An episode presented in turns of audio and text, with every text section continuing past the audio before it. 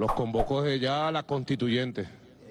Yo quiero que voceros y líderes productores del campo sean próximos diputados y diputadas constituyentes. ¿Me van a acompañar? ¿Me van a apoyar en la constituyente? ¿O ustedes quieren guarimba? ¿Ustedes quieren violencia? ¿Ustedes quieren quema? ¿Ustedes quieren muerte? Los que queremos paz y vida, vamos a la constituyente.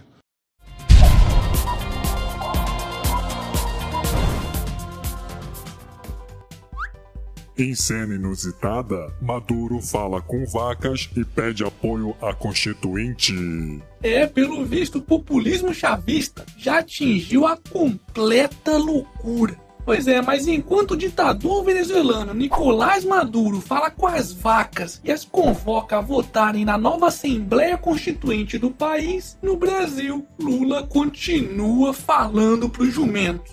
Ai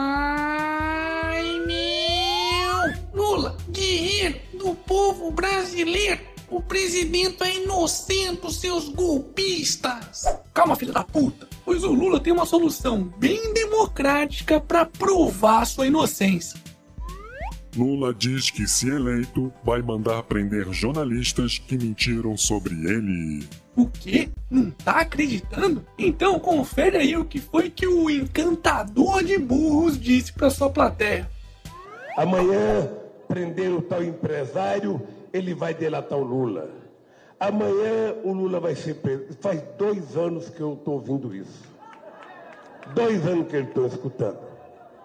E se eles não me prenderem logo, quem sabe um dia eu mando prendê-los por mentira que estou falando país.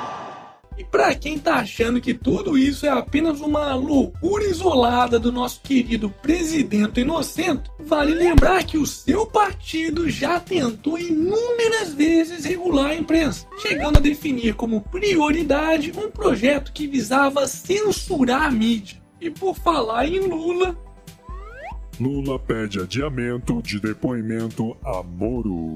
Coincidentemente, após o juiz Sérgio Moro pedir aos apoiadores da Lava Jato que não fossem a Curitiba no dia do interrogatório de Lula e da Justiça proibir barracas do MST e demais vagabundos em frente ao prédio onde Lula fará o depoimento em Curitiba, agora a defesa do Molusco está querendo adiar o seu depoimento. Não pode, porra! Mas não era o próprio Lula que dizia estar ansioso para falar cara a cara com o Moro? O que, que aconteceu, Lula? Não conseguiu organizar a militância? Não tem mais pressa para mostrar que é inocente? Ou tá é com medo de sair algemado de lá, hein? Mas só para te deixar um pouco mais tranquilo, alguns especialistas estão dizendo que a chance de você ser preso agora em Curitiba é remota.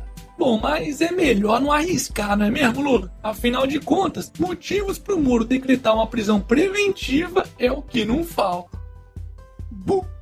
Hashtag Lula na cadeia. Momento. Jabá.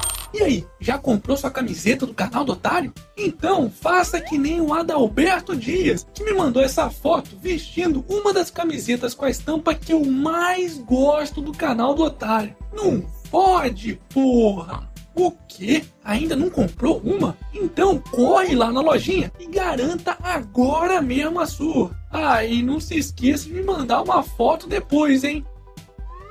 Brasil é o último em ranking sobre eficiência do gasto público em relação aos impostos. Em um estudo comparando 30 países feito pelo Instituto Brasileiro de Planejamento e Tributação, mostra que o Brasil é o que pior administra os impostos arrecadados. Ou seja, entre as nações que mais roubam seus cidadãos, ou seja, quer dizer, com maior carga tributária, o Brasil é aquele em que a população recebe o pior retorno em serviços públicos. Só para vocês terem uma ideia, o pódio desse ranking é ocupado pela Austrália, seguido pela Coreia do Sul e Estados Unidos, os quais, além de terem serviços públicos melhores que os brasileiros, seus cidadãos pagam menos impostos. Mas querem saber qual é um dos principais motivos que faz com que os brasileiros paguem tantos impostos e tenham serviços tão ruins?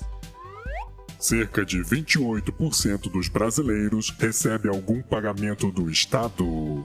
Acredite se quiser, cerca de 58 milhões de brasileiros, ou 28% da população, mamam, ou é, quer dizer, recebem algum tipo de pagamento diretamente do Estado. São servidores ativos e inativos e até beneficiários de Bolsa Família. Aliás, isso explica não só porque pagamos tanto imposto no Brasil, mas também porque é tão difícil fazer reformas que reduzam privilégios e gastos do Estado. Hashtag menos Estado, mais mercado.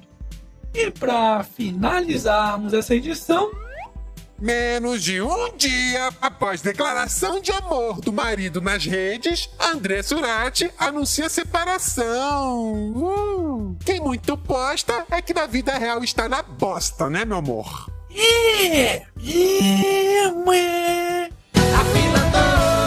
Foda-se.